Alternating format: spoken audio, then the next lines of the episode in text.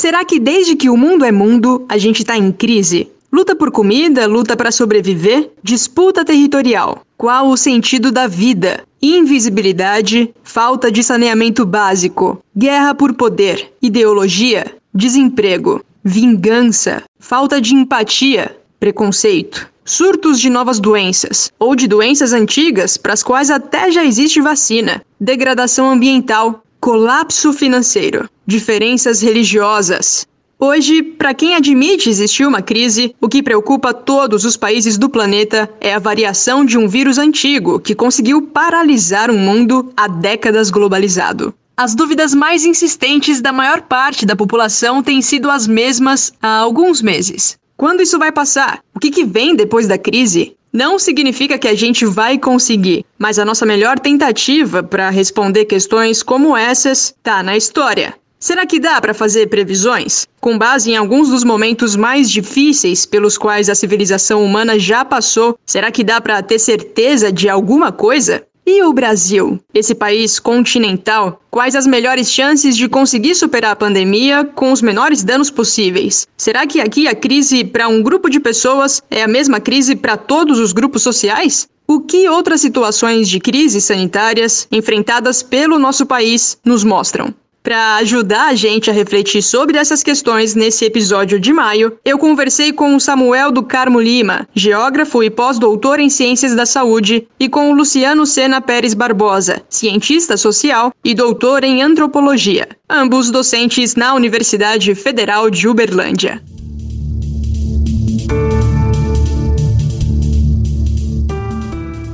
3 de maio é uma data válida internacionalmente para celebrar a liberdade de imprensa. E antes da vinheta, eu quero pontuar rapidamente que só é capaz de reconhecer o valor de bons jornalistas e só consegue comemorar uma imprensa livre para garantir a apuração dos fatos, o checar várias vezes de uma informação para aí sim comunicar às pessoas quem tem compromisso com a democracia.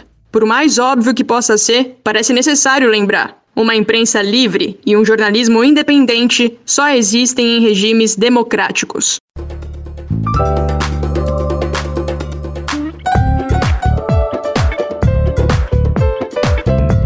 Ciência. Ao pé do ouvido.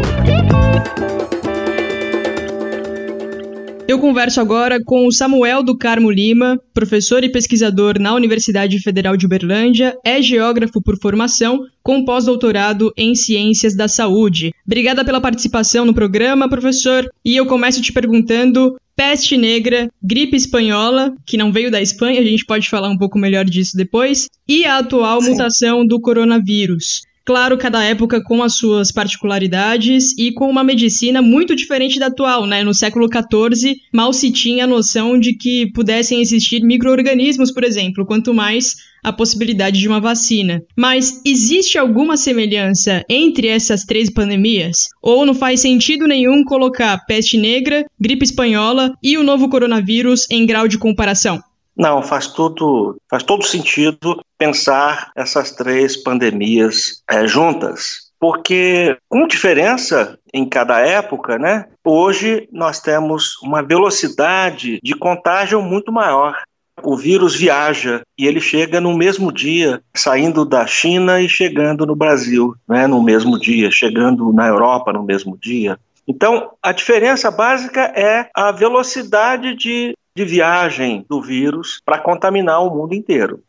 São doenças cuja população não tinha anticorpos, portanto, o contágio era imediato e essas doenças tinham uma capacidade de se transmitir, né, os vírus, com uma, uma, uma intensidade muito alta. Então, hoje, além da capacidade do vírus se transmitir é, intensamente, nós temos a capacidade dele se deslocar, dele se viajar pelo mundo inteiro é, muito rapidamente. Então, são coisas que se assemelham e que, em princípio, a gente podia pensar hoje a medicina, hoje o conhecimento científico é muito maior, portanto, seria mais fácil conter a, a pandemia. É? Mas não. Ainda que a gente tenha hoje mais conhecimento, conhecimento das espécies microbiológicas, de como o vírus se desenvolve e se transmite, a gente tem que contar com a mesma estratégia da peste negra, da gripe espanhola e da pandemia atual de coronavírus, que é o isolamento social. Um ponto importante que eu acho que nas três epidemias ocorreu é a perplexidade, porque trata-se de um problema que atinge hoje, quase ao mesmo tempo, o mundo todo. Naquele tempo, a doença ela demorou mais para se, se expandir pelo mundo todo, né, para virar uma pandemia. Coronavírus não, não levou 30 dias para chegar no mundo todo. Né? Mas, de toda maneira, fica essa perplexidade em que pouco se pode fazer para evitar, a não ser a mesma estratégia, a quarentena, manter as pessoas isoladas para que o vírus não se transmita. Hoje a gente pensa em quarentena, mantendo as pessoas em casa, mas também reduzir o deslocamento entre as cidades e entre os países, por isso suspender as viagens de avião. É, se a gente fosse mais rígido e talvez seja preciso, né, em algumas cidades do Brasil já está fazendo isso, romper completamente com a conexão de cidade para cidade para evitar que o vírus se espalhe. É isso que a gente pode chamar de lockdown, quando a cidade se fecha completamente e não deixa ninguém entrar e ninguém sair. É claro que entra, pode entrar mercadorias, o profissional de saúde tem que se deslocar, mas normalmente as pessoas são limitadas para sair da cidade ou para entrar na cidade reduzir efetivamente os deslocamentos, porque é aí que o vírus pode ser contido. Não há remédio, não há vacina, o vírus tem alta transmissibilidade e uma letalidade maior do que os vírus que provocam as gripes sazonais. Portanto, a única possibilidade que a gente tem é usar a mesma estratégia usada nas pandemias do passado, o isolamento, o confinamento, a quarentena. Eu queria continuar discutindo sobre isso, falando que o adoecimento em massa da população e as mortes têm trazido a falência do sistema de saúde em todo o mundo até dos sistemas de saúde mais robustos, como é o caso do sistema de saúde do Reino Unido, o NHS. Deste modo, o que se esperar do combalido SUS sucateado que vem sendo para ser entregue à iniciativa privada? Por falar em crise de sistema de saúde, os Estados Unidos sofrem o maior impacto da pandemia exatamente por não ter um sistema de saúde público. Fica então alerta, porque esse é o modelo que o governo brasileiro quer copiar, quer privatizar tudo, inclusive a saúde. Falando também sobre a economia mundial, né, os países vão ficar mais pobres. O PIB dos países em todo o mundo vai encolher, até mais que 10% em alguns casos será uma recessão mundial. E não há muito o que fazer para impedir que isso aconteça. O governo brasileiro acha que pode impedir, dizendo: e daí? Quem tiver que morrer, vai morrer. Não dá para salvar a economia deixando as pessoas morrerem. Sem o distanciamento social, o empregado vai morrer, os profissionais de saúde vão morrer, os empresários vão morrer. Alguns países que abriram o comércio e voltaram às atividades porque achavam que isso era apenas uma gripezinha, tiveram que voltar atrás, quando as mortes eram tantas que não havia mais lugares nos cemitérios para enterrar tanta gente.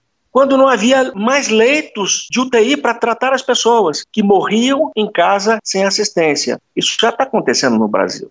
Em Manaus, em Fortaleza, no Rio de Janeiro, as pessoas vão até o hospital e lá não conseguem assistência, porque não há vagas nas UTIs. Então, esses países que achavam que podiam abrir a economia, abrir o comércio, deixar o país funcionar normalmente, e essa é uma palavra importante, né? Mas esses países que tentaram voltar à normalidade, como Itália, Espanha, França, Reino Unido, Estados Unidos, todos esses tiveram que voltar atrás e estabelecer uma quarentena muito mais intensa e, às vezes, estabelecer lockdown. E isso já está acontecendo no Brasil. O exemplo é da cidade de São Luís. A gente começou dando esses exemplos da peste negra e da gripe espanhola, entre os nossos ouvintes pode ter gente que tem conhecimento do que foi, pode ter gente fazendo confusão. Então, resumidamente, a gripe espanhola foi provocada pelo vírus influenza, do tipo H1N1.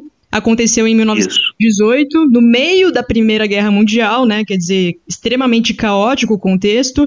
e mais de 500 milhões de pessoas foram contaminadas, o que significa pelo e menos as... um quarto da população mundial naquela época. As tropas militares é que fizeram a transmissão, quer dizer, o, o transporte do vírus né, de um lugar para o outro. Exatamente. Morreram 50 milhões de pessoas e uma curiosidade é justamente isso que o senhor acabou de dizer. A gripe espanhola, na verdade, não veio da Espanha. Vários países da Europa estavam em guerra. Os espanhóis tinham ainda uma imprensa mais ou menos livre para conseguir dar notícias de pelo menos sobre o número de casos crescentes e de mortes. E aí pegou gripe espanhola, mas a principal é. suspeita é de que a doença tenha saído, na verdade, dos campos de treinamento militar dos Estados Unidos. Já o que ficou conhecido como peste negra foi causada por uma bactéria, a Yersinia pestis. No século XIV, os hábitos de higiene não eram dos melhores, e a Europa e a Ásia eram praticamente grandes lixões, né? As pessoas jogavam as próprias fezes no meio da rua, e imagina andar por ali, meio desatento, e receber um balde na cabeça cheio de xixi e cocô de um estranho.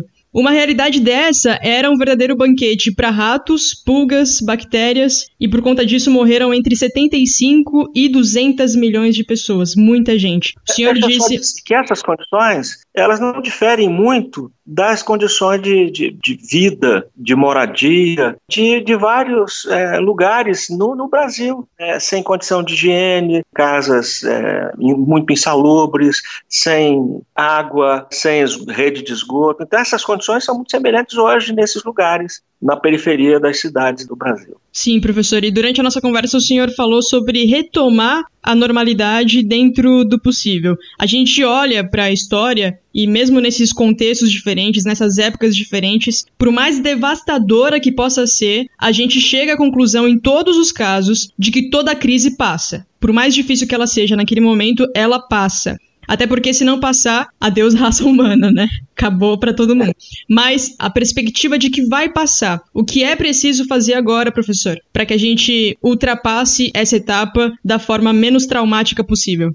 O que fazer, né, hoje, inclusive antes que a pandemia passe? Os países que nos antecederam na epidemia erraram e acertaram. E nós, como entramos na epidemia tardiamente, nós temos a possibilidade e o dever de aprender com os erros e acertos que eles tiveram. A OMS tem catalogado essas experiências e orientado os países. Só nos resta seguir essas recomendações e orientações das autoridades sanitárias, que são baseadas na experiência e na ciência. Podemos ter fé, podemos fazer orações, mas devemos também seguir a ciência. Fé e ciência não são antagônicas, como alguns fazem parecer. Em alguns momentos a gente percebe o governo, sobretudo o governo federal, apostando contra a ciência, contra as orientações gerais da Organização Mundial da Saúde. Isso pode efetivamente agravar a situação e elevar mais o número de adoecidos e mortes por causa de não cumprir esses protocolos que as autoridades sanitárias têm indicado. De toda maneira, o isolamento social está enfraquecido, talvez por essas demonstrações né, do nosso presidente, pela aflição dos comerciantes, das empresas né, que estão sufocadas economicamente, então, pela pressa deles, parece que nós estamos abrindo muito antes do que deveríamos a economia. E isso pode significar um preço muito alto. Mas depois que a pandemia passar, a gente não sabe se vai, aqui no Brasil vai levar mais três meses, quatro meses. Eu penso que voltar ao normal é, seria bom para muitas pessoas, porque o normal era bom para elas. Agora, esse normal não era bom a maioria das pessoas, porque veja o que está acontecendo hoje. A epidemia está colocando em evidência que milhões de pessoas vivem e morrem na miséria, enquanto parte da população de classe média e ricos vivem em abastança. Olha só a conta que a gente pode fazer. No Brasil, hoje, são cerca de 60 milhões de pessoas que estão sendo socorridas nesse momento de pandemia com esse abono de 600 reais. Além dos 600 reais, as empresas não foram socorridas ainda. Os bancos sim, mas as, as empresas, as pequenas empresas que precisam, não. 60 milhões de pessoas. Desempregados por causa da epidemia é menos que um milhão. Menos do que um milhão de pessoas buscaram o seguro-desemprego. Significa que esses 59 milhões, eles já estavam vivendo com carências e miséria antes, antes da pandemia. Mas agora eles estão sendo percebidos. Antes eles não eram considerados. É isso que chamamos de pessoas em vulnerabilidade social. Então, depois da quarentena, essas 59 milhões de pessoas vão voltar ao normal, sendo invisíveis, vivendo e morrendo desassistidas, como antes, como se isso fosse normal. Eu não gostaria de ver esse normal retornar depois da pandemia, porque isso é muito cruel e injusto. Outra normalidade do Brasil é a política do Estado mínimo. Nós estamos descobrindo que o SUS deveria estar melhor preparado para enfrentar a pandemia. Estamos descobrindo que o Estado deveria ser maior para socorrer os estados e municípios, para socorrer as empresas e para socorrer a população. Eu não gostaria de ver a continuidade desta política de Estado mínimo, porque significa que a saúde e a segurança pública e a educação não será possível que a maioria da população pague por esses serviços, se eles forem privatizados dentro dessa ideia de Estado mínimo. Entretanto, eu não tenho muita esperança de que a curto prazo a gente vai conseguir mudar esse estado de coisa. De certa maneira, voltar à normalidade significa que essas pessoas vão voltar a essa condição de vulnerabilidade social, invisíveis e que nem a sociedade nem o Estado vão se preocupar com elas. Samuel, você toca num ponto muito chave. Esse podcast ele é bastante recente, a gente lançou esse ano. No primeiro podcast que a gente gravou aqui no Ciência ao Pé do Ouvido, já foi falando sobre coronavírus. Lá em fevereiro, a coisa estava começando a se espalhar para outros países e eu bati um papo com Paulo Simas, doutor em genética e biologia molecular. Ele é pesquisador lá na Unicamp. E ele estava trabalhando já ativamente sobre essa variação do coronavírus. E eu lembro que ele disse naquele episódio que quando a gente fala em saúde pública, na verdade a gente tem que pensar em saúde única, que seria um tripé: saúde humana, saúde animal e saúde ambiental. Se um desses estiver em desequilíbrio, a saúde como um todo está ameaçada. Eu nunca mais esqueci disso. Como que você enxerga esse tripé da saúde pública, da saúde única. Vamos pensar no cenário pré-pandemia, né? Tinha alguma coisa errada nessa tríade? Saúde humana, saúde animal, saúde ambiental? Alguma coisa que justificasse a gente viver o que a gente está vivendo hoje? Sim, claro. Essas pandemias, né, esses vírus, na verdade, eles são zoonoses. São doenças provocadas por vírus que estão nos animais. E, de alguma maneira, eles pulam, eles saltam dos animais para os humanos. Mas por que, que isso acontece? Porque os ambientes são degradados, os ambientes naturais são degradados. A pressão sobre o ambiente natural é muito grande, né? Produzir mais. Na verdade, a gente não precisaria produzir mais a gente precisaria distribuir melhor.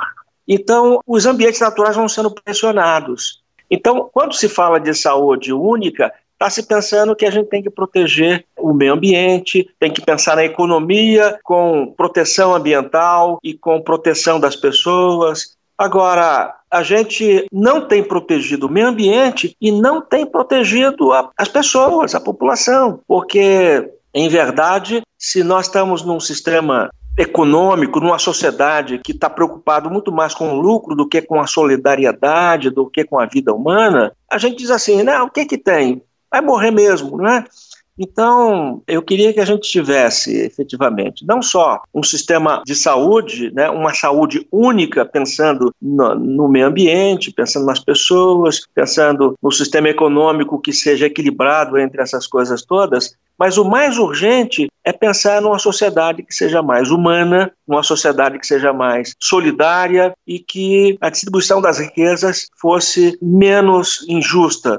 Veja bem, o que está acontecendo hoje? Os trabalhadores estão em casa e as empresas não conseguem produzir. Significa que esses trabalhadores desempenham um papel fundamental, porque sem eles não tem riqueza o governo tira direitos trabalhistas, tira direitos sociais. Tinha que ser exatamente o contrário. Esses que produzem riqueza deveriam receber também parte dessa riqueza que está sendo produzida. A gente não pode voltar ao normal, porque o normal seria voltar a essa, esse contexto de vida em que a gente não se preocupa com o meio ambiente, que a gente não se preocupa com a maioria das pessoas, porque elas são né, vulneráveis. E mais uma vez eu preciso lembrar o, o poema do poeta gaúcho Mário Quintana, que dizia: Custa um rico entrar no céu, diz o povo e não erra.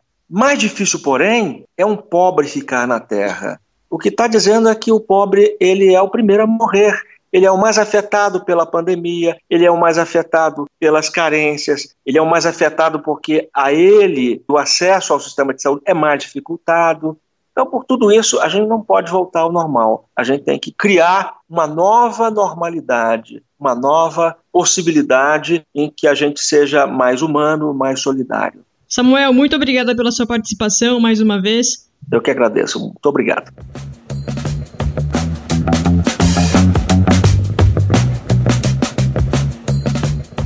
Ao longo da história, crises provocaram transformações sociais e também algumas transformações sociais geraram crises. Dentro da experiência brasileira, o professor Luciano Barbosa apresenta brevemente algumas observações, inclusive retomando a gripe espanhola, que podem fazer diferença antes de a gente continuar.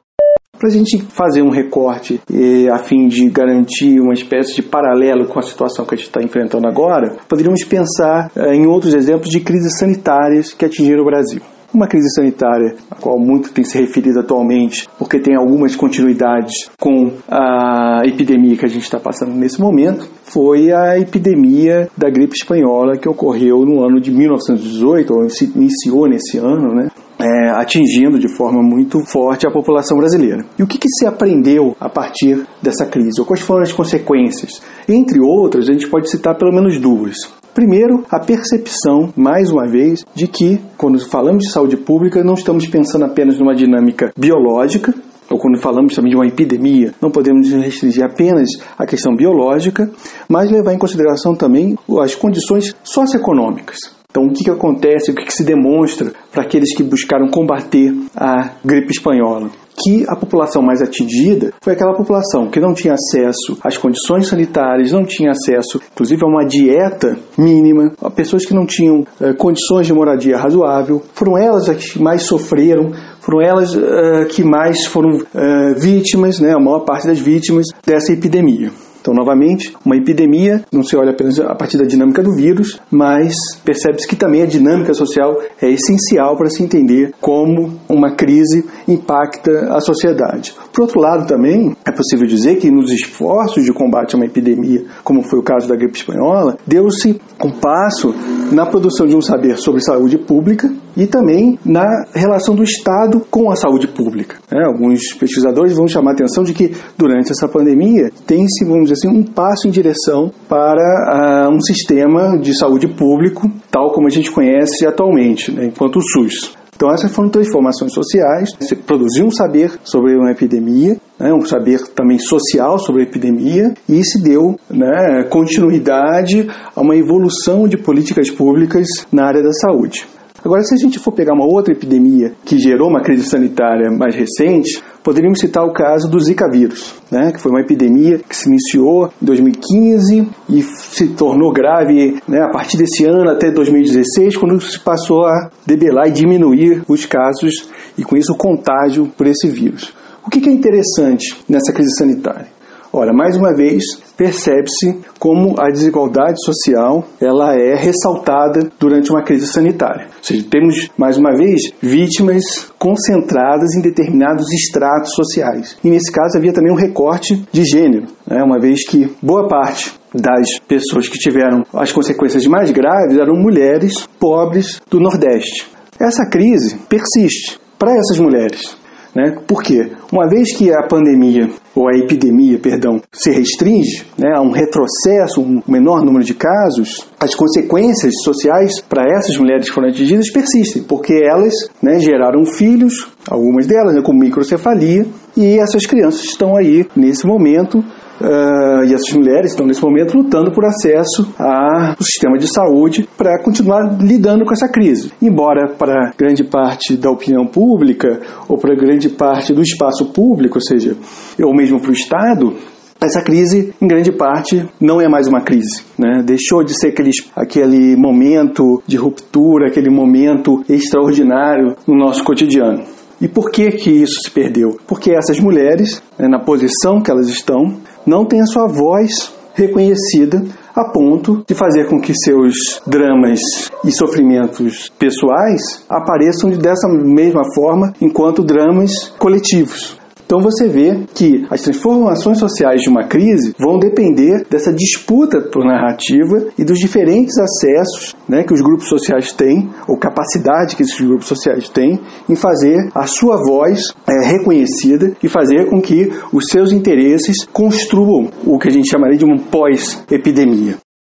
A gente vai voltar a conversar de forma mais aprofundada com o professor Luciano daqui a pouco. Agora eu quero discutir uma perspectiva mais pessoal de crise. Assim como o problema do Zika vírus ainda existe, especialmente para muitas mulheres, várias outras questões estão acontecendo ao mesmo tempo que a atual pandemia. Pode até ter alguma relação com o coronavírus, mas eu quero saber qual é o dilema que você está vivendo hoje. Os momentos mais difíceis que você viveu. Se conseguiu superar, como foi? Teve algum aprendizado que você carrega sempre? No quadro Diz Aí, dessa edição, vamos conhecer histórias diferentes, com as quais talvez você se identifique e que podem nos dar indícios de algumas lições de vida. Tá pensando o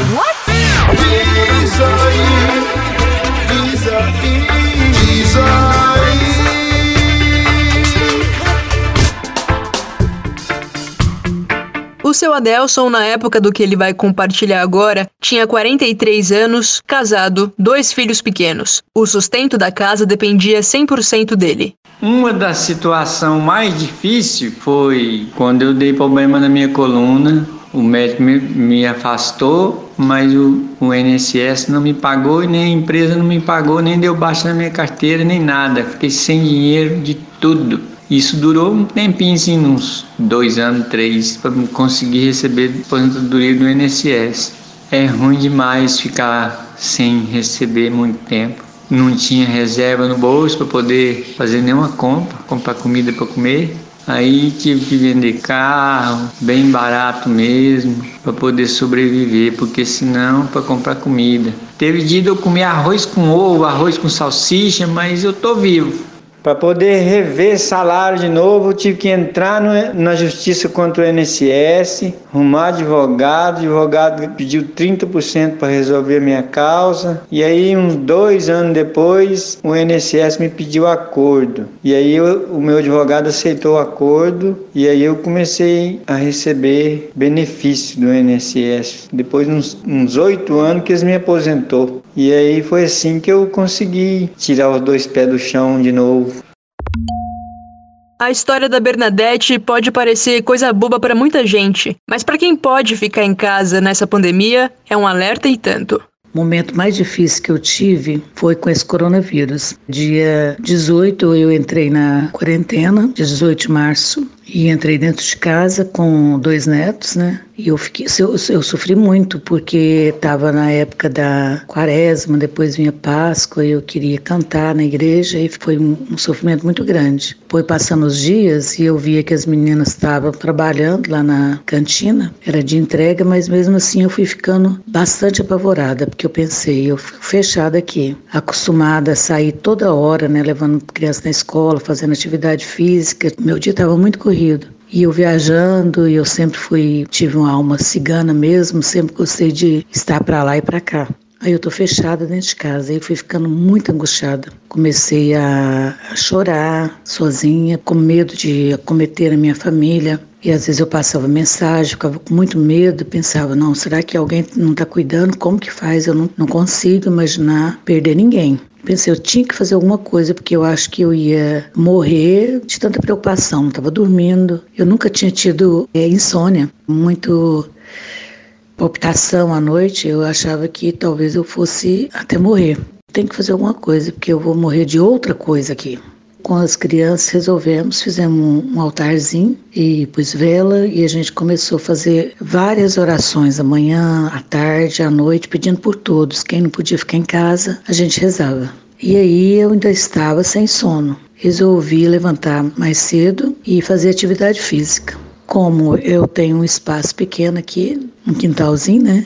Comecei a correr corria para lá e para cá e fazendo algumas alguns exercícios com os braços, né, com as pernas e e aí eu vi que eu comecei a dormir melhor e ficar mais alegre. Foi o, o jeito que eu consegui superar.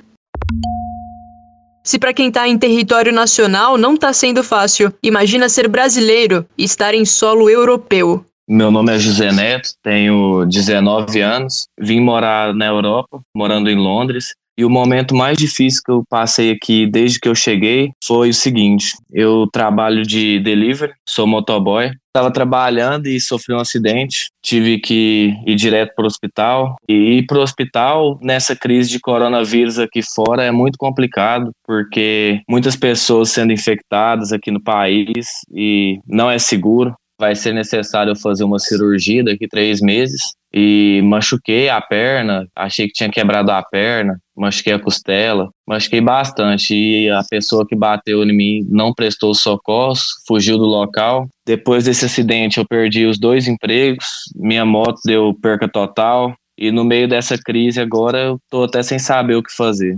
Então é muito complicado para um brasileiro que está fora do nosso país de origem sofrer um acidente e ficar nessas condições que estão agora. Dia 4 de maio vai fazer um mês e tem um mês que eu estou desempregado, sem trabalhar devido ao acidente. É um período de desafio, porque aqui fora do país é, as contas não param, né? A gente tem que pagar aluguel por semana e ficar desempregado agora, para mim, tá sendo muito difícil, entendeu? Mas é um desafio, sim. A gente tem que lutar, tem que trabalhar, mas vai dar tudo certo agora. Só esperar essa crise de vírus passar, que vai voltar tudo ao normal, se Deus quiser. Este homem que preferiu não ter o nome divulgado descobriu em 2019 que estava com câncer. Nesse momento que você descobre que tem a doença, aí você toma esse susto. Isso não tem comparação. Ué, foram 31 sessões, foram 45 dias. Eu fiz a cirurgia no dia 25 de junho, o tratamento começou meados de agosto e terminou no dia 11 de outubro. Só que aí depois do dia 11 de outubro, é o momento que você, o seu corpo está bem baleado, entendeu? Agora é o momento que você precisa ter esse cuidado com o corpo. Implica em você tomar ciência de que o seu corpo existe, de que ele demanda coisas. Você precisa alimentá-lo, não só de ideias, mas também de realizações, de afeto. Isso é difícil, cara. Você se vê também, né? Eu perdi 20 quilos. Você olha para sua perna, você vê um, os ossos, você senta e sente os isquios, aperta no braço e você percebe as mudanças. E também você come, aí você sente seu estômago reagindo de outra forma, entendeu? Então tudo isso também mudou. Por isso que o meu relato, ele eu não preciso mobilizar essa questão da religião em si porque aí eu não consigo aprofundar em mim mesmo, daquilo que me compete, né? Porque se eu jogo tudo para as mãos do divino, eu olho para tudo metafísico, tudo é, é, é, alguém que me mandou uma doença para me testar, cara. O, o, momento mais difícil mesmo foi o momento que antecedeu a radioterapia. Eu tinha que usar uma máscara. Foi um momento assim de faltava ar, né? Essa máscara ela é moldada no seu rosto e ela pega seu ombro também. E qual que é a função dela? É te deixar fixo, imóvel. Que aí onde o raio vai pegar, todo dia vai passar no mesmo lugar. Não pode estar outro dia com a cabeça assim e tal. E aí, cara, ela, ela te prende de um jeito assim que aí você vê que esse movimento assim, ó, do ombro, ele é muito rico. Quando eu fiz a máscara, eu já falei, cara, isso não vai dar certo. Me faltava ar, e eu tive que desde criança eu tenho uma coisa assim que é. Não tem claustrofobia assim num nível hard, mas essa coisa de ficar imóvel, você não poder se mexer é muito desagradável. 15 minutos, mais ou menos. É, a felicidade que eu já tinha feito há muito tempo atrás uns cursos assim de respiração, de relaxamento. Então eu criei toda uma estratégia, assim, sabe, de manter a respiração e tal. E aí era um momento engraçado, que era de viver o contrário. Eu tinha que esquecer que eu tinha corpo. Porque o que eu mais ganhei nesse momento foi o corpo. Eu descobri que eu tinha um corpo, né? Mas no momento da máscara, eu tinha que esquecer que eu tinha um corpo. Eu era só uma, uma energia que estava ali. Se você começasse a querer se mexer, você começava a ficar ofegante. Então, no dia que eu fiz a primeira, eu saí de lá meio atordoado. Mas no outro dia eu já fui um pouco mais tranquilo. Aí no terceiro dia, cara, eu já estava me sentindo um vitorioso, assim, por ter superado algo. Aí você consegue enfrentar isso, cara. Pô, aí eu me senti o herói.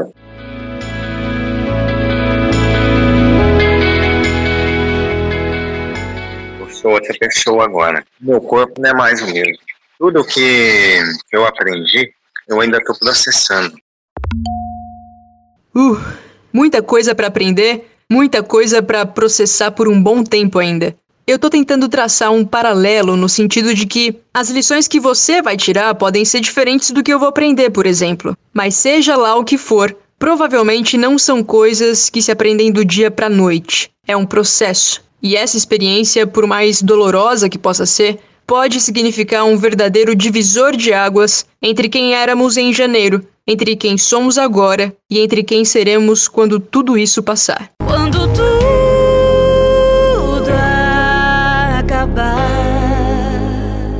A gente foi do macro pro micro e agora a gente volta pro macro numa conversa mais aprofundada sobre previsões para o mundo pós-crise, se é que isso é possível.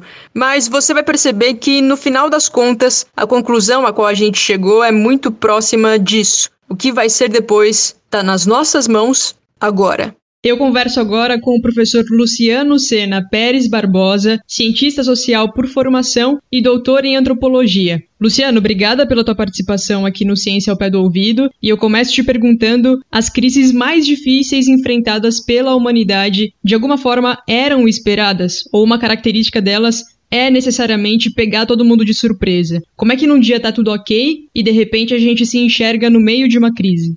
Bom, eu, eu inicio também aqui agradecendo o convite, colocando que é muito bom nesse momento poder conversar sobre esses temas que todos estão envolvidos e entendendo que é uma situação também difícil, né, para dar respostas para as questões bastante difíceis como essa que você iniciou, né, ou seja, a comparação em relação às outras crises, se as crises são inesperadas. A gente tem que ter uma certa cautela nesse momento, porque a gente está em meio a um processo social que ainda está em andamento como outras crises, ele tende a acelerar as transformações sociais, especificamente, né, e que tem características é, inéditas. Então, um diagnóstico hoje pode ser desmentido amanhã e ser visto quase como um absurdo daqui a uma semana. Mas se a gente puder, né, tentando responder mais diretamente a sua questão, pensar essas crises, é curioso, né, de fato, que a crise tem essa característica um tanto quanto inicialmente e aparentemente contraditória, né, porque nós passamos por crises a todo momento, né, e se a gente quisesse fazer uma primeira distinção, existem aquelas crises mais de caráter coletivo, como essa que a gente está passando, enquanto crise sanitária, temos crises econômicas, enfim, e temos as crises individuais também, né? quando uma pessoa perde um emprego, perde um parente próximo, enfim, elas geram, né, embora a gente espere que essas crises ocorram, e se a gente olhar em termos pelo menos geracionais, já passamos por diferentes crises, tanto econômicas quanto sanitárias, assim como passamos a todo momento, imaginamos que várias pessoas estão passando por essas crises individuais,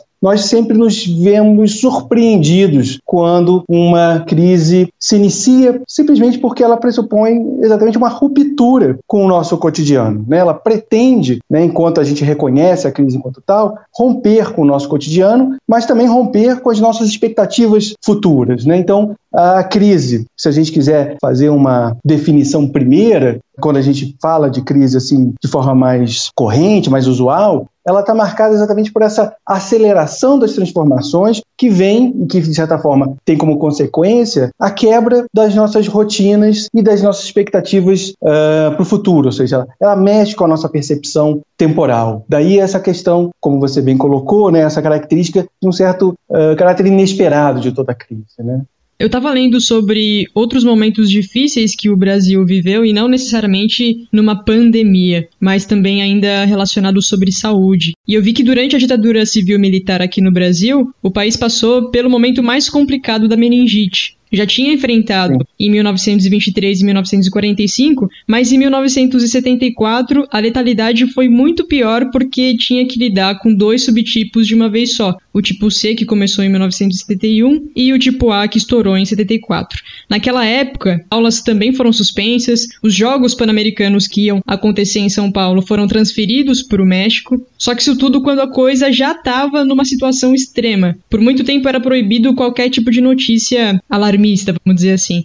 Claro que era um contexto de censura, mas ainda que por bem menos tempo, a China demorou demais para admitir a gravidade do que estava acontecendo desde dezembro do ano passado. Se a gente voltar pouco mais de 100 anos, um governador dos Estados Unidos simplesmente ignorou a gripe espanhola e permitiu que um desfile acontecesse na Filadélfia e milhares de mortes que não precisavam ter acontecido aconteceram. Então, olhando para a história e para os chefes de Estado, numa situação de caos, atitudes negacionistas são esperadas? Sim, sim. Porque a crise, enquanto tal, né, se a gente pensar naquela primeira definição, enquanto essa ruptura do cotidiano e ruptura das expectativas em relação ao futuro, elas são, como diz, comuns no, no processo social. Ou seja, a todo momento nós estamos passando por transformações, e nem todas as transformações são consideradas crise. Então, a crise, ela propõe uma narrativa específica. Ela propõe que as pessoas que reconhecem aquela situação como crise terão que então romper com o seu cotidiano e com isso também com as expectativas em relação ao futuro. Então, é exatamente esse momento que, inclusive, me parece que a gente está passando agora, é que a gente está discutindo o que é essa crise e muitos ainda dizem, né,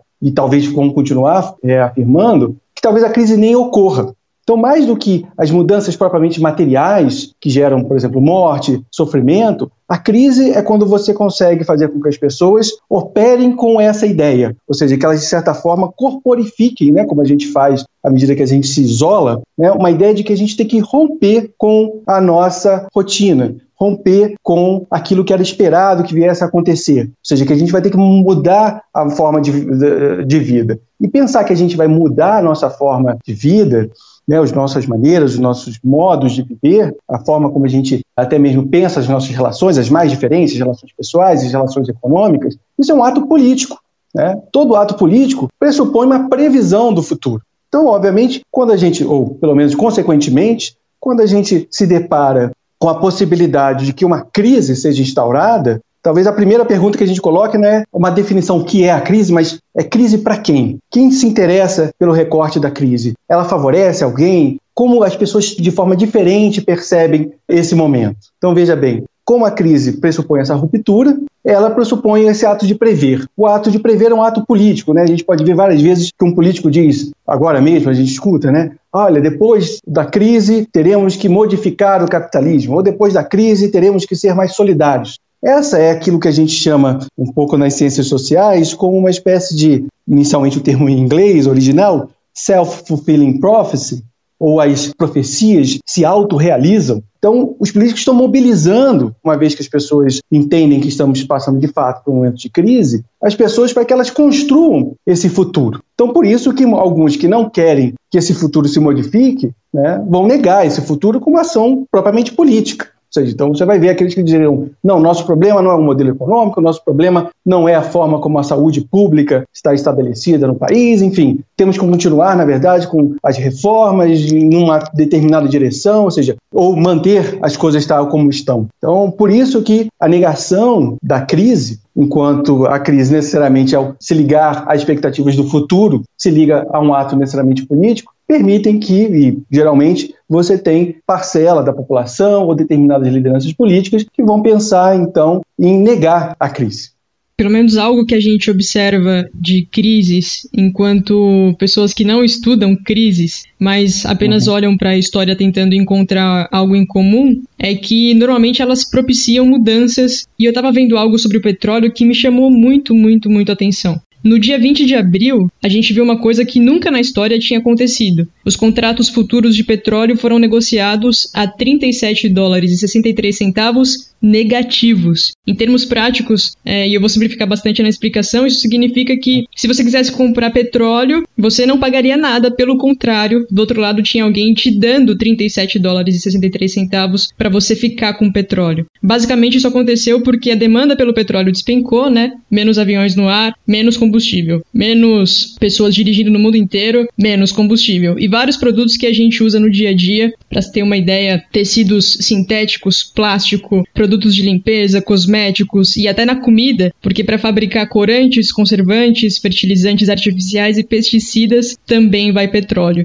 Além disso, o custo para armazenar petróleo é extremamente alto e com todos os lugares já abarrotados na sua capacidade máxima, resumindo, pela primeira vez na história, teve empresa no mercado financeiro pagando para que a gente ficasse com petróleo, porque uhum. uma coisa vale aquilo que se paga por ela, e se ninguém está pagando nada, se não existe demanda para o petróleo naquele momento, ele não vale nada. Então, professor, queria saber se essa é uma oportunidade para que a forma como o planeta vem funcionando nos últimos praticamente 200 anos mude, quer dizer, descartar, por exemplo, ou pelo menos conseguir reduzir drasticamente a produção e o uso de energias não renováveis como o petróleo? Como eu falava antes, de fato, esse, essa é uma possibilidade da crise, à medida que, claro, as pessoas reconhecem que estamos num momento de crise e que reconhecem de forma relativamente que a crise tenha mais ou menos os mesmos efeitos, os mesmos sentidos, o que dificilmente ocorre. Né? Então, o que a gente tem nesse momento é uma disputa, pelo menos no espaço público, é, pela narrativa que vai definir o que é essa crise. E uma das narrativas está colocada exatamente é, nesse sentido, ou seja, de que a crise é, enquanto ruptura, né, um momento de mudarmos a forma como nós nos relacionamos, por exemplo, com a natureza.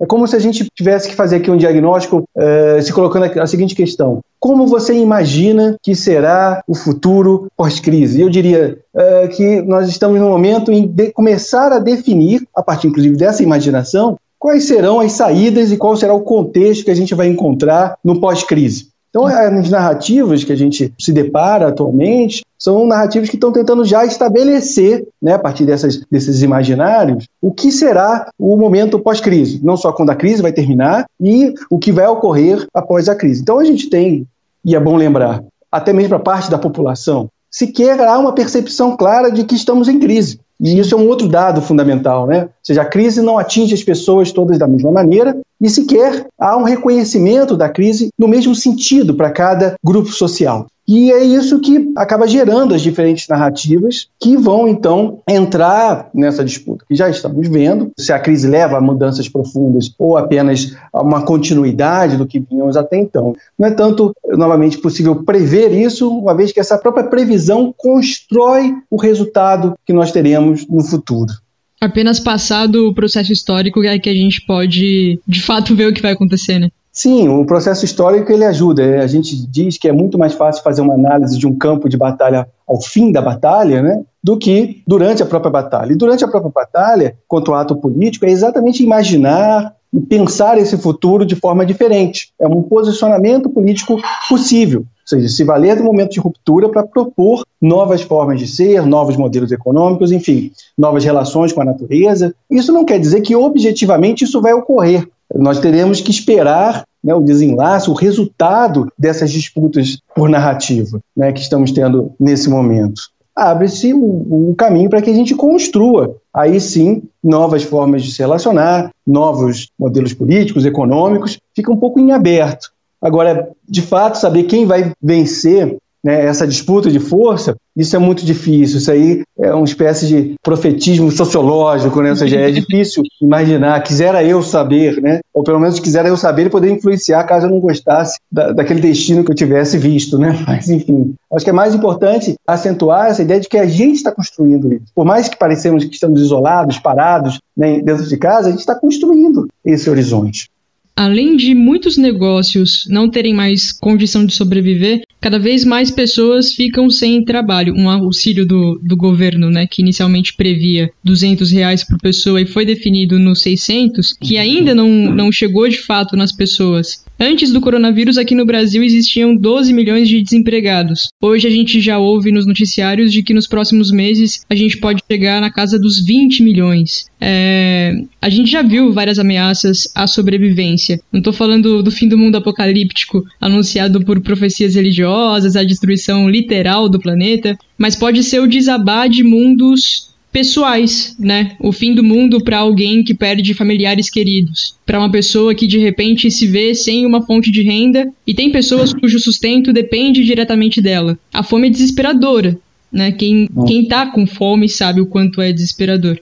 E quando a gente entra numa situação dessas, pode ser difícil ser racional. Talvez o lado mais instintivo do ser humano venha à tona. E eu queria muito conversar sobre isso com você, por ser do campo da, das ciências sociais e da antropologia, para entender como é possível lidar com isso. Tanto no micro, a pessoa que está vivendo uma realidade dessa, uma intensidade de caos como esse, como no macro, a sociedade lidar com uma realidade que pode fugir de controle. Sim, acho que essa pergunta é muito importante, até para dar continuidade àquilo que eu dizia na resposta anterior, sobre os diferentes impactos né, relativos aos diferentes grupos sociais que formam a sociedade. Então, se você imaginar que para determinado grupo da população mesmo brasileira que já vivia numa condição de vulnerabilidade extrema, tanto econômica quanto sanitária, essa crise é apenas a continuidade de uma crise pessoal, de uma crise de vida. Ou seja, não ter renda, não ter acesso ao sistema público de saúde ou ter um acesso muito ruim a esse sistema público de saúde já era condição. Para essas pessoas, talvez dessas comunidades mais periféricas, mais pobres, os grupos populares, parte pelo menos desse grupo popular mais vulnerável, a crise não tem, inclusive, essa condição de ruptura. Talvez piore ainda mais a situação, intensifique aquela condição vulnerável, porém, não há muita novidade para essas pessoas. Então, até pode ocorrer o contrário, ou seja, vi uma reportagem recentemente sobre um grupo de pessoas é, extremamente pobres vivendo numa cidade no interior do Maranhão. Boa parte deles viviam, tinham como é, fonte de renda somente, ou em grande parte, o Bolsa Família, e viam nesse momento a possibilidade no horizonte de receber esse auxílio emergencial do governo federal, como até um momento de, pelo menos, um relativo alívio daquela situação extrema do qual eles estão passando. O caos, condicionar uma situação e definir uma situação caótica, normalmente vai depender de cada grupo social. E até mesmo quando a gente pensa em termos macros, se a gente for olhar a diversidade brasileira, uh, se pensarmos, por exemplo, na perspectiva de algumas comunidades indígenas, eles já estão no mundo pós-apocalíptico. Né? O mundo deles já acabou já há algum tempo, né? e essa só é mais um, uh, assim, mais um evento desse mundo estranho pós-apocalíptico ou de, de, de, uma espécie de futuro distópico que eles estão vivendo. É claro que a partir daí não quero dizer que não há possibilidade de movimentos extremos na sociedade, mas que isso vai depender novamente dessa mobilização, ou seja, da mobilização da ideia de que estamos passando por uma crise, né? Eu lembro você, o próprio dado que nós temos hoje, né, 1 de maio, de muitas pessoas que não estão, ou que, até porque não, talvez não possam, né, manter o isolamento social, nos faz imaginar que essas pessoas não reconhecem esse momento como uma crise ou pensam essa crise de outra maneira, pelo menos num grau um pouco diferente. Então as pessoas vão ter que se mobilizar e reconhecer esse momento de crise como um momento de uma espécie de uma exceção, né, como uma, talvez uma pré-condição aí sim, uma situação de um movimento mais extremado, onde as pessoas aí sim, né, numa situação de fome, o qual para elas é completamente estranha, talvez, né, para determinado grupo de pessoas, se a crise perdurar, pode ser que algumas pessoas que não estavam abaixo da linha da pobreza provavelmente estarão né, numa situação de fome, tenham e acabem tomando realmente situações em momentos extremos. Eu, né, como eu falei, isso tudo passa novamente por uma necessidade de perceber como os diferentes grupos sociais vão reagir a esse momento. Ou seja, não existe uma crise num único sentido, nem numa única direção. Daí mesmo, quando a gente você fala de uma situação macro, a situação macro, tal como pelo menos eu vejo, é muito mais dessa discussão e dessa disputa por narrativas que ocorrem no espaço público, do que efetivamente né, a gente consegue reconhecer, a, nesse momento, qualquer diagnóstico das transformações que essa crise está impondo à sociedade como um todo. Talvez nesse primeiro momento a gente tem que esperar mais um pouco, mais uma vez, para ver o resultado que essa crise vai ter em algum momento, para começar a identificar o porquê determinadas pessoas, grupos, relações entre pessoas se modificaram de uma determinada maneira durante a crise. A crise não é uma só para todo mundo, né? Para cada pessoa, Exato. ela pode ser encarada, recebida, vivida de uma forma muito diferente se comparada a um grupo social que não ele. É, ou mesmo negada, né? Temos que lembrar, né? Muitas pessoas negam a existência de uma crise, ou pelo menos veem a crise como algo tão pequeno a ponto de elas não mudarem e não aceitarem essa ruptura do cotidiano. Daí elas continuarem indo aos restaurantes, aos bares, enfim. Né? É uma das possíveis explicações do porquê essas pessoas não aceitam essas restrições. Mesmo sendo muito cedo ainda para falar, olhando para trás, dá para dizer que existe alguma espécie de receitinha de bolo? Tem algum caminho das pedras? Como é que a gente sobrevive? Como é que a gente supera uma crise que, de uma forma ou de outra, é em escala global, como essa que a gente está vivendo agora?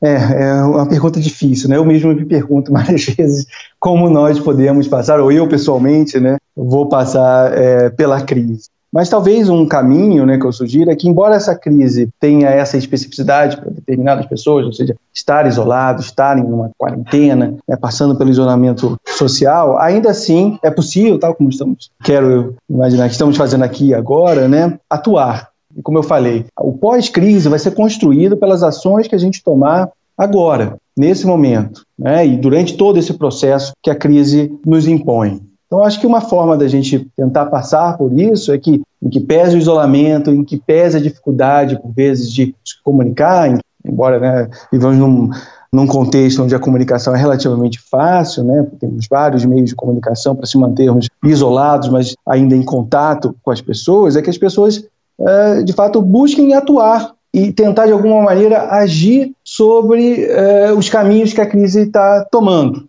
Seja um ato propriamente político, seja por meio de tentar reinventar algumas dessas rotinas pela qual elas estão passando, até porque essa ruptura do cotidiano para as pessoas que estão isoladas, ela também é uma certa possibilidade de um deslocamento, como você mesmo utilizava a expressão, né, de a gente olhar para trás e começar a refletir sobre a nossa vida enquanto né, o antigo normal, a antiga rotina. Então, acho que é um momento interessante para a gente poder também repensar as nossas rotinas, esse momento de quase que de uma reflexão imposta, dado esse deslocamento que a gente se coloca, né? E talvez esse também é uma forma de tentar passar por essa crise, ou seja, tentar continuar a atuar nos destinos dessa, dessa crise, seja para o lado pessoal, das suas relações sociais, seja no âmbito mais amplo, né, do espaço público, enfim, das ações propriamente políticas, ou seja, o isolamento não pode, eu entendo pelo menos dessa, dessa forma, né, é uma das saídas que eu pelo menos estou tentando encontrar, o isolamento não pode ser simplesmente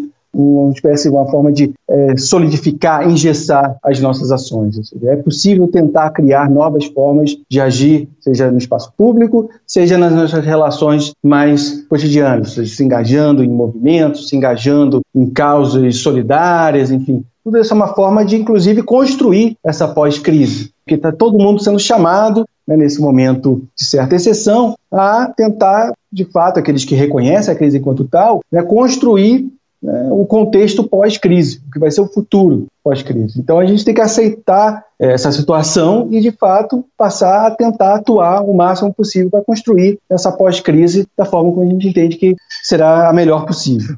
Excelente, professor. Mais uma vez, obrigada pela sua participação aqui no programa. Eu que agradeço e espero ter ajudado né, as pessoas nesse momento que a gente recebe tantas informações, a tentar de alguma maneira, né, pensar de uma forma mais metódica sobre o que está acontecendo e me coloco à disposição para todos que estiverem interessados a continuar essa conversa.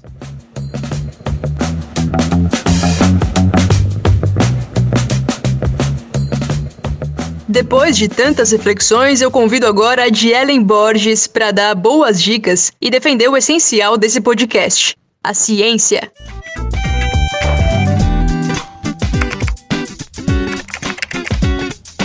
Anexos. Anexos. Anexos. Anexos. Oi, Josi. Oi, ouvintes do Ciência ao Pé do Ouvido. Oi, meninas, tudo bom? Perdoem mais uma vez o caráter artesanal dessa gravação, porque eu continuo gravando com celular aqui em casa. Se bem que a gravação artesanal está de acordo com o estilo de vida do quarentener, que faz seu próprio pão, costura sua própria máscara, mantém algum vínculo com a sociedade por meio de lives, e-mails, feeds, stories, chora sozinho vendo o jornal. Chora, chora até.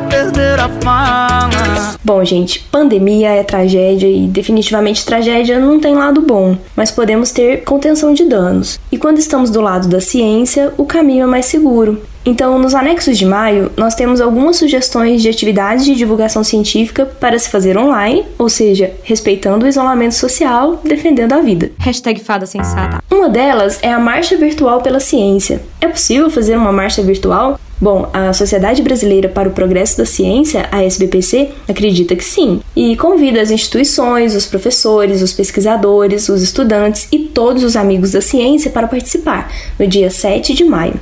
Juntamente com muitas outras entidades da sociedade civil, convidamos a toda a sociedade brasileira para se unir em torno de um pacto pela vida e pelo Brasil.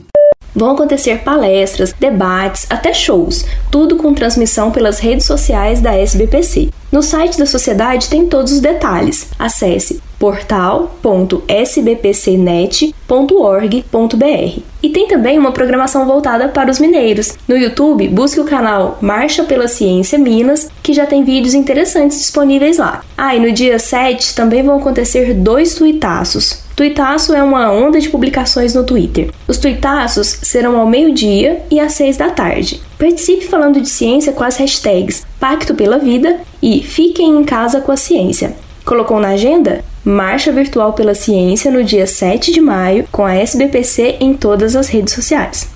E você lembra que o Pint of Science, aquele festival internacional que leva pesquisadores para falar de ciência nos bares, aconteceria agora em maio? Então, por causa do corona, ele foi adiado para setembro. Mas este mês não vai passar batido não. O Brinde à Ciência terá uma versão online nos dias 11, 12 e 13 de maio, a partir das 7 da noite. As palestras serão transmitidas pelo Facebook e pelo YouTube do Pint of Science Brasil. Então, se programe. Pint of Science Online nos dias 11, 12 e 13 de maio. Brinde a ciência aí na sua casa.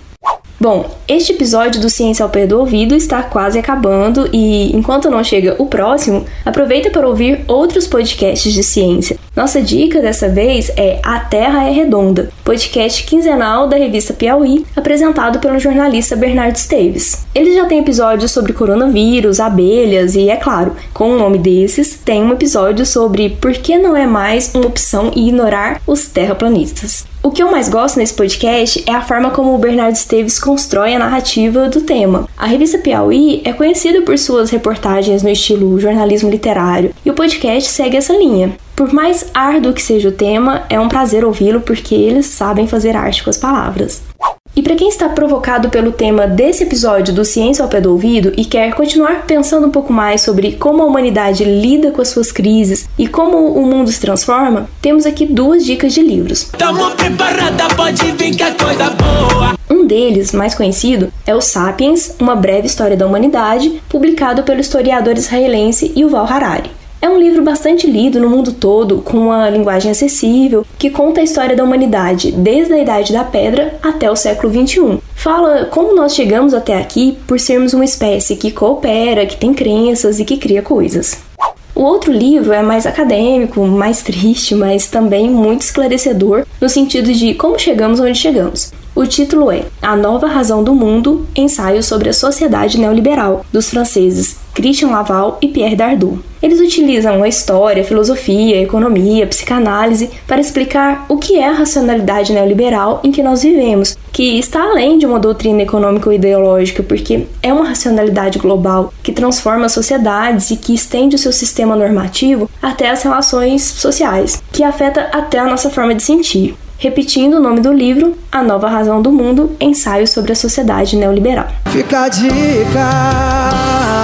Eu vou ficando por aqui, em casa, e espero que todos vocês também possam ter garantido o direito de se proteger. E que a ciência seja respeitada porque ela vai nos apontar o caminho para vencer a pandemia. Esses foram os anexos de maio, de Ellen Borges para o Ciência ao Pé do Ouvido. Você não merece palmas, merece inteiro. Esse é o segundo episódio do Ciência ao Pé do Ouvido, feito 100% em home office. E eu espero que, apesar de a qualidade de áudio não ser a mesma de um estúdio profissional, o conteúdo tenha valido a pena para você ter chegado até aqui. Muito obrigada pela sua companhia e até a próxima edição. Você ouviu o Ciência ao Pé do Ouvido, um projeto da Divisão de Divulgação Científica da Diretoria de Comunicação da Universidade Federal de Uberlândia. Roteiro e apresentação: Josiele Ingrid. Anexos de Ellen Borges. Colaboração geral: Tiago Crepaldi. Edição: Josiele Ingrid.